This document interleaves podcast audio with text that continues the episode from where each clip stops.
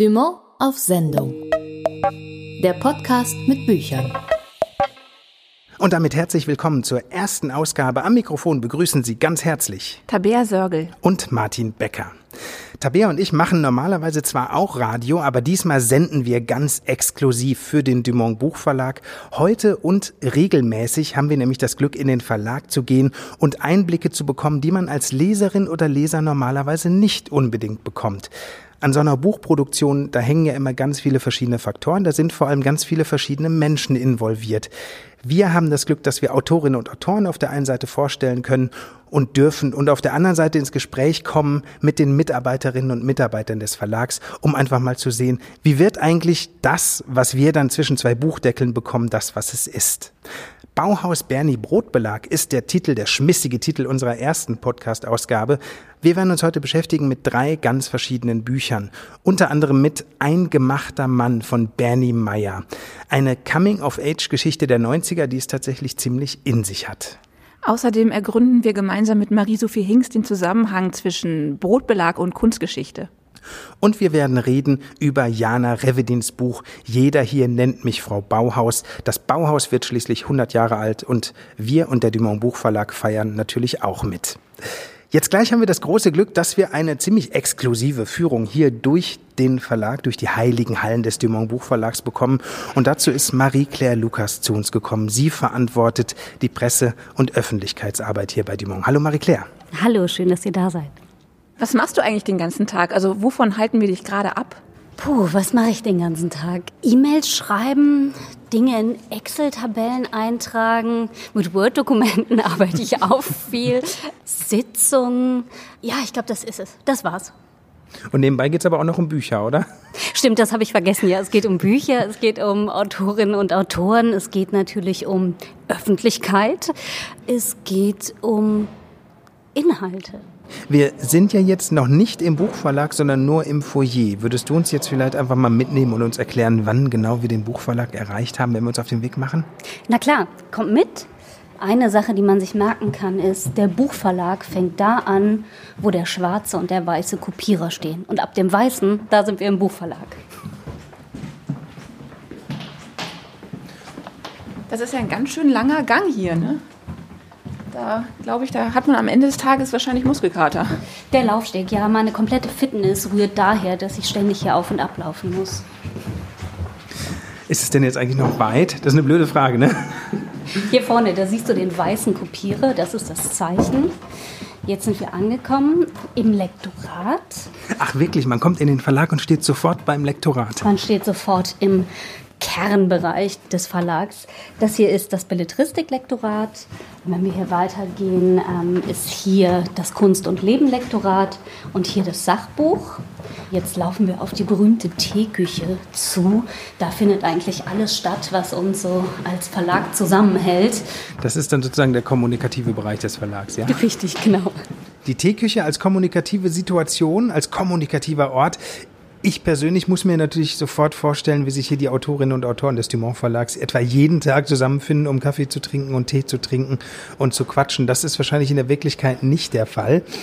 Wir haben einen Autor des Verlags auch in einer Teeküche getroffen, allerdings in einer digitalen Teeküche. Wir haben nämlich mit Bernie Meyer über Skype über seinen neuen Roman Ein gemachter Mann gesprochen und zuerst wollten wir von ihm wissen, wer das eigentlich ganz genau ist im Roman, dieser gemachte Mann.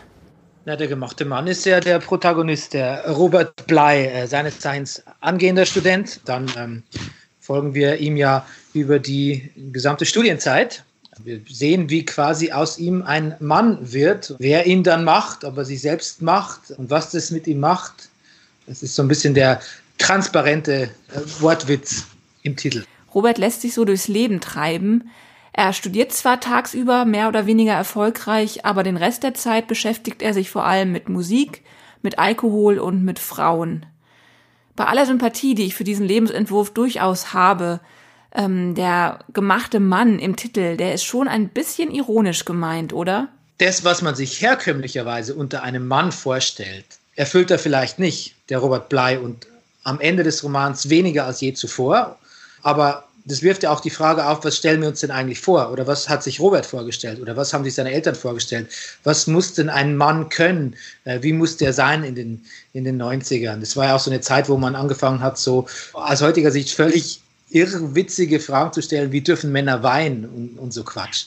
Und ob jetzt letztlich, nur weil wir denken oder weil Robert denkt, dass da so ein Versagen stattgefunden hat in seiner Männlichkeit oder Mannwerdung oder auch Erwachsenwerdung, ob das dann wirklich bedeutet, dass er dann kein Mann ist, das allein kann man ja auch schon hinterfragen. Und ich bin ja auf keinen Fall jemand, der sagt, äh, pro Robert, pro Robert, ich habe Verständnis für den, sondern ich finde, es ist schon sehr, ein sehr schwieriges äh, Früchtchen. Aber ähm, das, das Mannsein möchte ich ihm nicht absprechen und damit auch nicht das Mann werden oder das Mann gemacht werden. Ich hoffe, ich habe den Bogen jetzt bekommen. Das Erwachsenwerden ist ja in diesem Buch, in Ihrem Roman das große Thema, wenn nicht das größte Thema überhaupt, das Erwachsenwerden in den 90ern.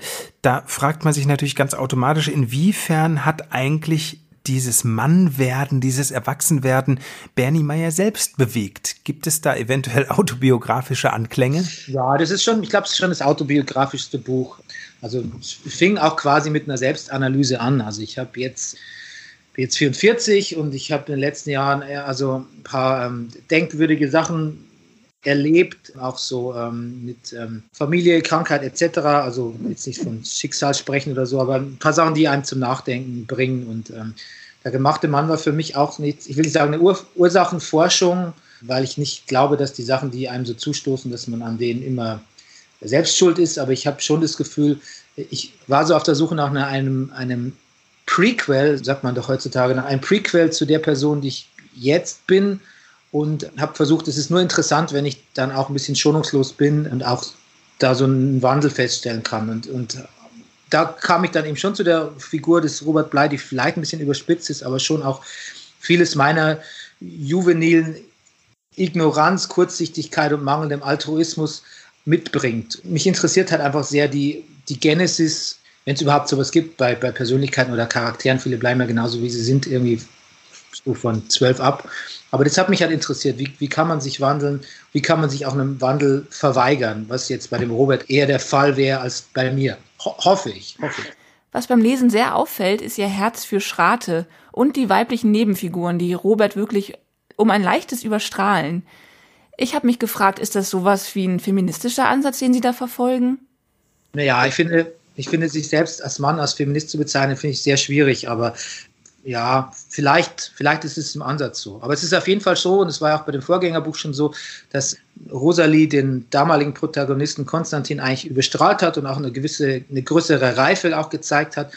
Das habe ich einfach übernommen, weil es einfach die Sicht ist auf, also meine Sicht auf Frauen ganz naturgemäß, ohne dass ich einen feministischen Ansatz brauche. Was mir aber viel wichtiger war, als dass die Figuren stark sind oder, oder autark, weil das waren die ja von selber in meinem Kopf, ist, dass der Robert die quasi beschneidet in ihrer Autarkie, beziehungsweise dass er die mit runterzieht, dass er durch seine Unentschlossenheit und auch seine mangelnde Empathie auch stellenweise Leuten, die eigentlich einen klaren Plan haben und ein klares Selbstbewusstsein und einfach auch eine, ein gutes, konzises Bild von sich selbst, dass er den quasi in die Suppe spuckt, um mal ein altes Sprichwort zu benutzen. Und sowohl die beiden weiblichen Hauptfiguren, Antonia und äh, auch Christine, eigentlich äh, sich plötzlich hinterfragen an Stellen, wo sie es vielleicht auch gar nicht müssten. Also quasi, wo der Robert mit seiner Misere, die so ein bisschen mit runterzieht. Was ich wichtig finde, weil sonst wäre es ja einfach nur so eine Figur, wo man sagen könnte, Mensch, der Robert ist ja ein bisschen, weiß ja nicht genau wohin, aber macht ja nichts Schlimmes, ist ja ganz nett, könnte man adoptieren.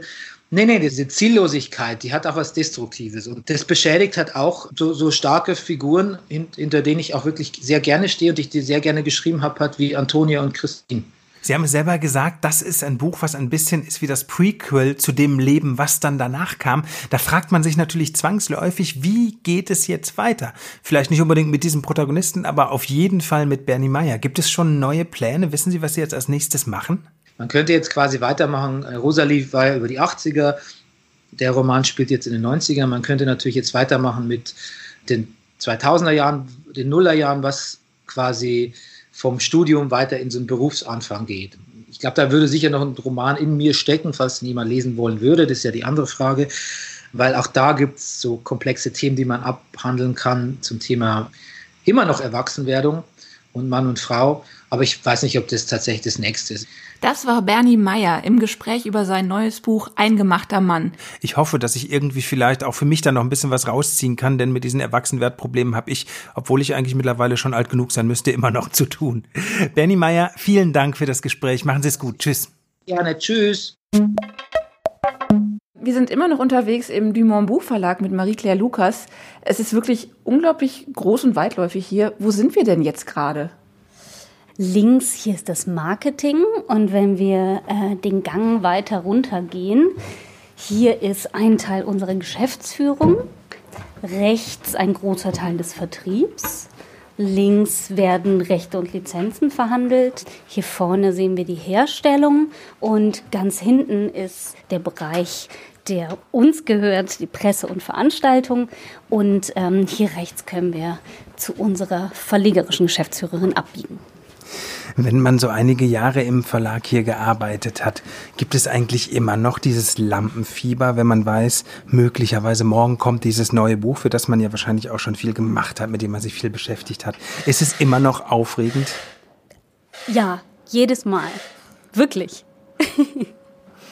Und gibt es so eine Lieblingszeit im Jahr eigentlich für dich, wenn irgendwie, was weiß ich, ein neues Programm erscheint oder halt eine Messe oder ja, ich finde es immer super aufregend, wenn wir die Vorschauen im Frühjahr und im Herbst verschickt haben und dann die ersten Rückmeldungen kommen. Und dann warte ich tatsächlich immer noch auf das antiquierte Medium, unser Faxgerät und gucke, was da alles rauskommt. Und das ist dann immer der erste Indikator dafür, was funktioniert und verfängt das Programm total und alle stürzen sich sofort darauf.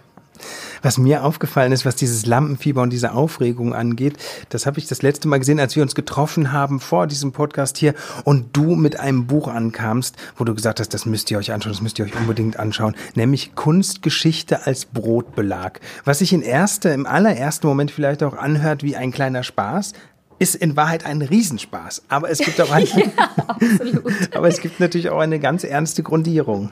Wollen wir vielleicht mal ins Büro gehen und uns das Buch gemeinsam angucken? Sehr gern. Oh, Dankeschön. Entschuldigung, Entschuldigung, Entschuldigung. Jetzt sitzen wir hier in einem sehr großzügigen und geräumigen Büro, umgeben von wahnsinnig vielen Büchern, muss man sagen. Eine ganze Bücherwand oder noch ein ganzes Bücherregal. Ähm, wir sitzen an einem ganz großen Konferenztisch. Wo sind wir jetzt gerade? Das hier ist das Büro der verlegerischen Geschäftsführerin Sabine Kramer. Hier passiert fast alles. Hier sitzen wir einmal in der Woche als kompletter Verlag zusammen und reden darüber, wer eigentlich was gerade macht und was passiert und wie es allgemein so läuft. Ähm, hier gucken wir uns die Cover an, hier beraten wir über Marketingmaßnahmen, hier machen wir alles und essen sehr viele Kekse. Und aus dieser unglaublichen Menge von Büchern haben wir uns jetzt eins ausgesucht, nämlich die Kunstgeschichte als Brotbelag und wollen da mal gemeinsam reingucken. Was hast du gesagt, als du eigentlich von diesem Projekt erfahren hast? Das ist ja total irre. Also da kommt man ja nicht drauf. Also, das war wirklich ein sehr schönes Erlebnis für mich mit diesem Buch, weil als das erste Mal die Idee aufkam aus dem von Marie-Sophie Hingst ins Leben gerufenen Hashtag Kunstgeschichte als Brotbelag ein Buch zu machen, waren hier alle ganz, ganz aufgeregt. Das Schöne ist, wenn man sich das Buch nachher anguckt, kann man sehen, dass nicht nur die Beiträge genommen wurden, die so oder so schon unter diesem Hashtag gepostet worden sind, sondern dass Verlagsmitarbeiter dann auch noch angefangen haben, Brote zu schmieren und selbst äh, der Mann, mit dem wir über die Rechte für die Bilder im Original verhandelt haben, hat sich nachher an den Frühstückstisch gesetzt und mitgeschmiert. Es hat also eine richtige Bewegung ausgelöst. Diese Begeisterung vermittelt sich einerseits, wenn man durch das Buch hindurchblättert und sie vermittelt sich andererseits natürlich, wenn man mal mit Marie-Sophie Hingst gesprochen hat. Und genau das konnten wir tatsächlich tun. Wir haben sie in Irland erreicht, wo sie derzeit lebt und arbeitet. Wir haben ein sehr, sehr munteres Skype-Gespräch mit ihr führen können, unter anderem darüber, wie sie es eigentlich mit dem Brotbelag selber hält. Zu Beginn hätte ich eine etwas seltsame Frage, nämlich was war denn heute auf Ihrem Butterbrot? Ich habe heute noch gar kein Brot gegessen. Und wird heute noch was kommen? Gibt es heute etwa noch Brotbelag? Ich lebe quasi brotfrei. Ähm ich bin die Letzte, die man das fragen sollte. Aber ähm, ich kann jetzt sagen, ja, ähm, Brie und Tomaten. Und was wäre das dann für ein klassisches Gemälde? Ähm, das wäre wahrscheinlich ähm, ein verunglückter Claude Monet. Nun muss ich sagen, als ich von Ihrem Projekt gehört habe, war ich ziemlich begeistert. Und es hat bei mir natürlich gleich Assoziationen ausgelöst, um jetzt ganz ehrlich zu sein, an meine Kindheit. Und die war geprägt eher von Wurstscheiben. Das heißt, von Gesichtswurst oder von Treckerwurst. Also wenn man jetzt überlegt, was war da irgendwie, gab es da einen Bezug zwischen Kunst und Brotbelag? Das war dann also so die etwas eher naive Kunst. Wie kommt man denn eigentlich bloß auf die Idee, Kunstgeschichte als Brotbelag zu erzählen? Lagen die Lebensmittel möglicherweise vor Ihnen und Sie haben einfach plötzlich irgendwann drauf losgelegt? Mm, das hat etwas damit zu tun, äh, gar nicht sozusagen mit, mit erweiterter Lebensmittelkunde, sondern dass mich eigentlich zwei Fragen intensiv beschäftigen und nicht erst seit gestern, wie man so schön sagt, sondern schon ziemlich lange. Nämlich die erste Frage ist, ähm, wie nehmen wir das Internet wahr als Raum, der uns nicht nur Konsumenten sein lässt, also mhm. wie können wir eigentlich selbst gestalten? Äh, was können wir das? Geht das überhaupt? Und die zweite Frage ist, dass es ja vor allen Dingen im Sommer, und diese Aktion ist ja im Hochsommer erstanden, oft im Feuilleton schwere und seitenlange Artikel gibt, die beklagen, dass es eigentlich nur ein, also dass das Internet Kulturverfall befördert. Mhm. Und aber eigentlich nie Antworten auf die Frage gibt, wie, wie macht man eigentlich Leuten Lust aufs Goethe-Lesen? Wie bringt man Leute zu Dr. Faustus und Thomas Mann? Wie bringt man Leute im August in die Hamburger Kunsthalle oder in die Gemäldegalerie? Und ich dachte, ähm, jetzt kann man einen Artikel machen oder man kann einen Blogpost schreiben oder man kann irgendwie sozusagen eine Gegenrede formulieren und sagen, das ist alles gar nicht der Fall, es ist doch ganz anders. Und da habe ich mir überlegt, aber wenn man, wenn man sagt, das, ist, das stimmt gar nicht, da, dieser, dieser Umkehrschluss, das Internet macht die Hochkultur oder die Kultur kaputt, dann muss man was anbieten. Und dann dachte ich, naja, ähm, was könntest du eigentlich machen? Und ich bekomme immer am Mittwoch eine Biokiste in Deutschland. Und da sind so, also gemischtes Sommerobst und das Brodowiner Landbrot und gesalzene Butter drin. Und ich gucke da also rein und dachte, na, das Einfachste wäre doch einfach mal Gemälde auf Brot zu legen. Und dann dachte ich, na, dann fangen wir mal mit was Leichtem an. Und dann dachte ich, ja, Piet Mondrian, ähm, das ist ja relativ symmetrisch und dann arbeitet man sich weiter vor. Aber so hat es eigentlich angefangen. Also der Versuch, eine konstruktivere Antwort zu finden als Nein, aber. Mhm. Ich wäre jetzt nicht unbedingt zuerst auf Brotbelag gekommen, wenn ich Hochkultur und Internet irgendwie vereinbaren wollte. Ähm, aber die, die Reaktionen, die waren überwältigend, oder? Ja, ja, die, die Reaktionen waren sehr hübsch und ich finde, das ist in der Hinsicht eben auch eine wirklich deutsche Geschichte. Also ich habe das, glaube ich, erst richtig realisiert, seitdem ich äh, nicht, in, nicht mehr in Deutschland lebe, dass ich immer, wenn hier jemand zum Besuch kommt, mich jemand fragt, Sophie, wie geht's dir denn mit dem Brot?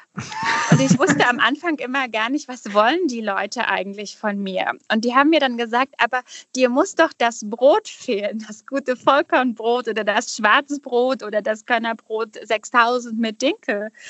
Und ich sage mal, mir fehlt eigentlich nichts. Und da habe ich irgendwann mal realisiert, dass die Beziehung der Deutschen zum Brot eine tatsächlich eine einzigartige ist. Ähm, und dann habe ich eine habe ich einen Hang zu verdrehten und altmodischen Wörtern und deswegen fand ich das Wort Brotbelag einfach so, so quirky und so abgedreht, dass das so, dass das also, also so, so etwas muss ein Jahr reflektieren. Und ähm, ich habe ja einen Blog und die Leserinnen und Leser wissen auch, dass ich eine sozusagen eine große Hutschachtel habe für alte Wörter. Äh, und ich glaube, das hat vielleicht auch ein bisschen damit, oder, oder sozusagen, das ist einer der Gründe, warum ähm, diese Aktion so viele Freundinnen und Freunde gefunden hat, ähm, weil es es, weil es aus einer ganz unkommerziellen Ecke kam, von der man wusste, dass die ähm, also einen Hang zu, zu altmodischer Verdrehtheit und ähm, so ein bisschen Ideenspielerei hat. Ja, also ich habe ja keine ich bin ja kein, ich habe im Internet immer nur ähm, ja aus Lust an der Freude versucht, Sachen zu machen, ähm, aber nie aus so einer Marketing- oder aus einer digitalen Expertise-Ecke, sondern ich habe immer gedacht, ähm, ja, das ist ein Raum, der uns auch gehört und wie, wie wir mit dem umgehen, ähm, das reflektiert dann auch. Und ich glaube oder ich hoffe, dass das vielleicht auch ein Grund ist für den Erfolg. Es ist krass, wenn man sieht, wie viel Liebe und wie viel Arbeit in den einzelnen Brotbildern stecken. Das ist auch gestalterisch wirklich auf einem sehr, sehr hohen Niveau und sehr einfallsreich. Man muss ja erstmal auf die Idee kommen, dass man zum Beispiel Fassaden, Häuserfassaden im Hintergrund mit gerollten Salamischeiben darstellt. Mein Lieblingsbild ist ja zum Beispiel Dürers Hase aus Leberwurst. Also es ist, es ist in der Hinsicht wirklich auch eine, eine besonders schöne, also dieser, dieser Dürer-Hase. Ich glaube, dass das Albrecht Dürer, der ja einen unendlichen Sinn für das Revolutionäre und Neue in der Kunst hatte. Ja, man sagt ja immer, dass er sozusagen die erste richtig alte Frau gemacht hätte. Und ich glaube, dass er gerade diesen Sinn für das Grenzüberschreitende ja absolut hatte. Und ich glaube, er hätte sich sehr gefreut, hoffe ich. Ich weiß nicht, ob man Albrecht Dürer etwas in den Mund legen darf, aber ich glaube, ähm, der Leberwurst äh, auf Vollkorntoast als und, und das ist sein Hase. Ich glaube, das hätte ihm sehr viel Freude gemacht, äh, ja, weil er einfach jemand war, der ja mit der Kunst äh, Grenzen überschritten hat. Und ähm, ja, das ist, glaube ich, glaube ich, ein sehr schönes Beispiel dafür. Wie war denn der Moment, als Sie dann das fertige Buch wirklich in den Händen gehalten haben? Ja, das ist, das war schon ein, ein ganz besonders äh, bewegender Moment, ja, einfach weil ich das, also für mich war das ein so ein so abstraktes Projekt in vieler Hinsicht, denn als ähm, ich glaube Thorsten äh, Wolwood und Vera Mast mich zum ersten Mal anriefen und sagten, wir würden daraus gerne ein Buch machen, ich dachte, das sei ein Scherz. Und ich habe ganz, ganz lange gebraucht, bis ich verstanden habe, dass sie das wirklich ernst meinen. Und äh, das war eine sehr schöne und sehr besonders und auch eine sehr intensive Reise, das zusammenzubringen, weil man natürlich ähm, jeden Brotkünstler und jede Brotkünstlerin äh, natürlich fragen muss und auch fragen wollte wollte und durfte und man natürlich auch darauf angewiesen war, dass, ähm, dass, dass diese Brotkünstler genau mit uns auf diese Reise gehen wollten und dass man das wirklich schafft, diesen, diesen wirklich sehr flüchtigen Twitter-Moment, der, der in diesem Medium ja so inne liegt, dass man das nochmal zusammenbringt und dann auch nochmal ganz anders im Kontakt ist mit den, mit den Menschen. Äh, und dass man das wirklich, dass das wirklich geht, dass man, dass man diese Kunstformen zusammenbringt. Das hat mich sehr, sehr bewegt. Und ich habe, ähm, als ich das Buch in den Händen hielt, äh, die Brote alle noch einmal neu gesehen. Und ich, und ich dachte immer, also ich kenne sie doch nun wirklich. Und man hat sie nach links und rechts und oben nach unten gedreht. Aber ich habe das Buch aufgemacht und gedacht, so, ja, das ist ein, ein wirklich ein, ein Buch, das, das sehr viel Lust auf Kunst macht. Und eigentlich, als ich dann durchgeblättert hatte, dachte ich so, also jetzt würde ich eigentlich doch gerne in eine Ausstellung gehen und dann noch ein bisschen mehr Kunst ansehen. Ja. Und es ist doch ein sehr schönes Schlusswort. Das war Marie-Sophie Hingst. Sie ist Herausgeberin der Kunstgeschichte als Brotbelag. Jetzt schon ein absolutes Lieblingsbuch. Marie-Sophie Hingst, vielen Dank, dass Sie uns Einblicke gegeben haben in die Entstehung des Buches. Dankeschön.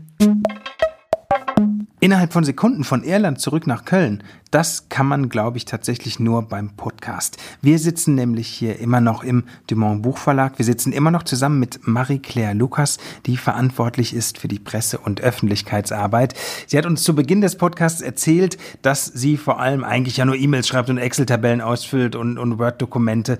Und jetzt wissen wir außerdem, okay, es werden hier im Verlag auch manchmal so aus Brotbelag Kunstwerke gemacht. Aber ich glaube einfach nicht, dass das alles sein soll. Deswegen wollen wir jetzt noch ein bisschen über Marie Claires Arbeit sprechen, denn wir haben hier ja die einmalige Gelegenheit, auch in diesen Dumont Maschinenraum mehr oder weniger mal zu schauen und zu erfahren, wie läuft eigentlich hier so die tagtägliche Arbeit. Ja, was ist es denn so, dieses Tagtägliche, was so vielleicht auch deine Arbeit für dich so spannend macht? Weil du erzählst immer so voller Freude eigentlich davon, was hier so tagtäglich los ist. Ist es vielleicht die Zusammenarbeit mit den Autorinnen und Autoren? Ein Buch dabei zu begleiten, vom Akquirieren oder vom vielleicht auch schon beim Schreibprozess, wo ich natürlich nicht selbst mit eingreife, aber zu wissen, da entsteht gerade dieses Buch und es gibt vielleicht auch noch mal Änderungen und man kennt den Autor oder die Autorin und guckt dem Buch wirklich beim Entstehen zu und dann planen wir mit den ganzen verschiedenen Abteilungen hier im Vertrieb, in der Presse, in den Veranstaltungen und mit den Rechten und Lizenzen und natürlich mit dem Lektorat und mit dem Urheber. Was wollen wir damit eigentlich machen? Was wollen wir erreichen? Und wie kommen wir dahin? Ja, dieses dem Entstehen eines Buches zugucken zu können, beziehungsweise auch noch mithelfen zu können, das ist unglaublich schön und man leidet gemeinsam, man arbeitet gemeinsam, man freut sich gemeinsam. Du bist also im ständigen Austausch mit lauter Autorinnen und Autoren, wahrscheinlich mit den Stars, aber auch mit Newcomern. Also das ist wahrscheinlich auch nicht, dass jeder Tag wahrscheinlich anders, oder? Ja, absolut. Also die Arbeit unterscheidet sich tatsächlich wirklich von Buch zu Buch. Ja, jetzt haben wir so über die Autorin und den Autor ganz abstrakt geredet, aber wenn man mal ganz konkret guckt, du hast da ja beispielsweise auch mit Persönlichkeiten wie Mac Wallitzer zu tun, die man ja nun wirklich zu einer Autorin von Weltrang zählen darf. Ich muss jetzt einfach mal so ganz indiskret fragen, gibt es da so direkte Kommunikation? Habt ihr wirklich dann auch, hat man dann wirklich miteinander so richtig zu tun? Wahrscheinlich, oder? Ja, auf jeden Fall. Und äh, das ist natürlich gerade beim ersten Kontakt für mich auch immer spannend und dann irgendwann schön, wenn man, wenn man sich Marie Claire und Mac nennt und wirklich so gemeinsam plant. Und dann kommt es auch manchmal zu so verrückten Situationen, wie dass jemand wie Mac Wallitzer mich fragt, welchen Koffer man jetzt mitnimmt auf die Lesereise, obwohl Kabinengepäck reicht. Und ich denke mir, wow, du fragst mich das? Du bist doch der absolute Profi, du reist immer um die Welt. Und ja, da fühlt man sich irgendwie plötzlich wichtig, aber auch ganz klein. Nun ist es ja so, in diesem Frühjahr sind viele Bücher schon erschienen. Die Leipziger Buchmesse ist gerade vorbei. Marie-Claire, dich beschäftigen tagtäglich wahnsinnig viele Bücher. Würde dir denn noch so eins aus diesem Frühjahrsprogramm einfallen, wo du sagst, ja, das beschäftigt mich nach wie vor und nachhaltig? Gerade wird ja das Jubiläum von 100 Jahre Bauhaus gefeiert und unsere Autorin Jana Rivedin hat ein Buch geschrieben, das heißt Jeder hier nennt mich Frau Bauhaus und ist eine romanhafte Biografie über Ise Frank, die zweite Frau von Walter Gropius, die so ein bisschen vergessen wurde über die Jahre, die aber das Bauhaus maßgeblich mit geprägt hat. Und Jana Revedin, die Autorin des Buchs, ist eine wirklich beeindruckende Person, denn sie ist Architektin und auch Professorin für Architektur in Lyon, Paris, beschäftigt sich vor allen Dingen mit Nachhaltigkeit im Bauen, mit dem Gedanken, dass nicht mehr der Architekt als geniale Person sich selbst verwirklicht, sondern dass man für den Menschen baut. Das heißt, ähm, ihre Arbeit finde ich so oder so sehr, sehr spannend. Sie weiß extrem viel über das Bauhaus und all die Theorien, die dahinter standen. Und die hat Ise Frank auch auch mit geprägt und vor allen Dingen war sie im Grunde auch in der Öffentlichkeitsarbeit des Bauhauses tätig, denn sie hat ganz viel auch theoretisch zum, zum Bauhaus geschrieben und Walter Gropius da unterstützt, gerade wenn es um die Theorien ging. Was würdest du denn sagen? Was ist denn das Besondere an diesem Buch? Das Besondere an diesem Buch ist, dass man diesen ganzen Komplex Bauhaus präsentiert bekommt in einer sehr schönen Geschichte, die auch noch einen realen Hintergrund hat. Das heißt, man erfährt wirklich auch viel über die gedanklichen Konstrukte und wer eigentlich da tätig war, wie das Verhältnis zwischen Männern und Frauen war und was die Probleme auch gerade äh, in den politischen Umbrüchen in dieser Zeit war. Und äh, das alles liest sich aber sehr, sehr schön und gut und in einer spannenden Geschichte. Bauhaus Bernie Brotbelag. Das war der Titel unseres allerersten Podcasts heute hier aus dem Dumont Buchverlag, wo wir netterweise in den Maschinenraum ein wenig schauen dürften. Wir haben gesprochen mit Marie-Claire Lukas und wir haben heute geredet über Bücher, nämlich über jeder hier nennt mich Frau Bauhaus von Jana Revedin. Außerdem waren wir im Gespräch mit Bernie Meyer über sein Buch Ein gemachter Mann und wir haben mit Marie-Sophie Hingst in Irland gesprochen über ihre Kunstgeschichte als Brotbelag. Wenn Sie selbst jetzt Fragen haben, die wir hier im Podcast für Sie beantworten sollen, wenn Sie wissen wollen, wie hier bestimmte Dinge im Dumont Buchverlag laufen, dann schreiben Sie uns doch einfach eine Mail mit dem Betreff Podcast an presse@dumont-buchverlag.de.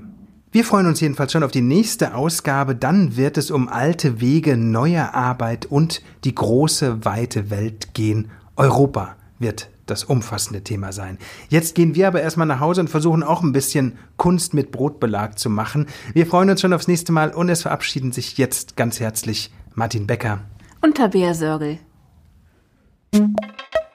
Dumont auf Sendung. Der Podcast mit Büchern.